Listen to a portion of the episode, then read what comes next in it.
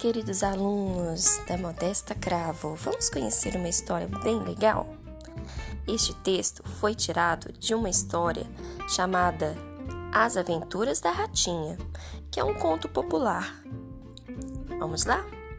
A Ratinha. Eu era uma ratinha que morava junto com a minha família, numa casa de ratos, construída no meio de um campo de trigo.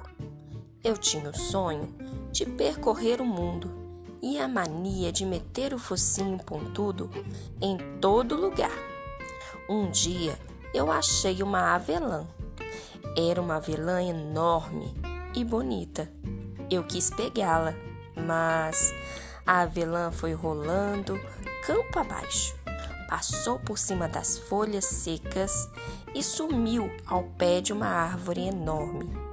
Eu saí correndo atrás e enfiei o focinho num buraco entre as raízes da árvore.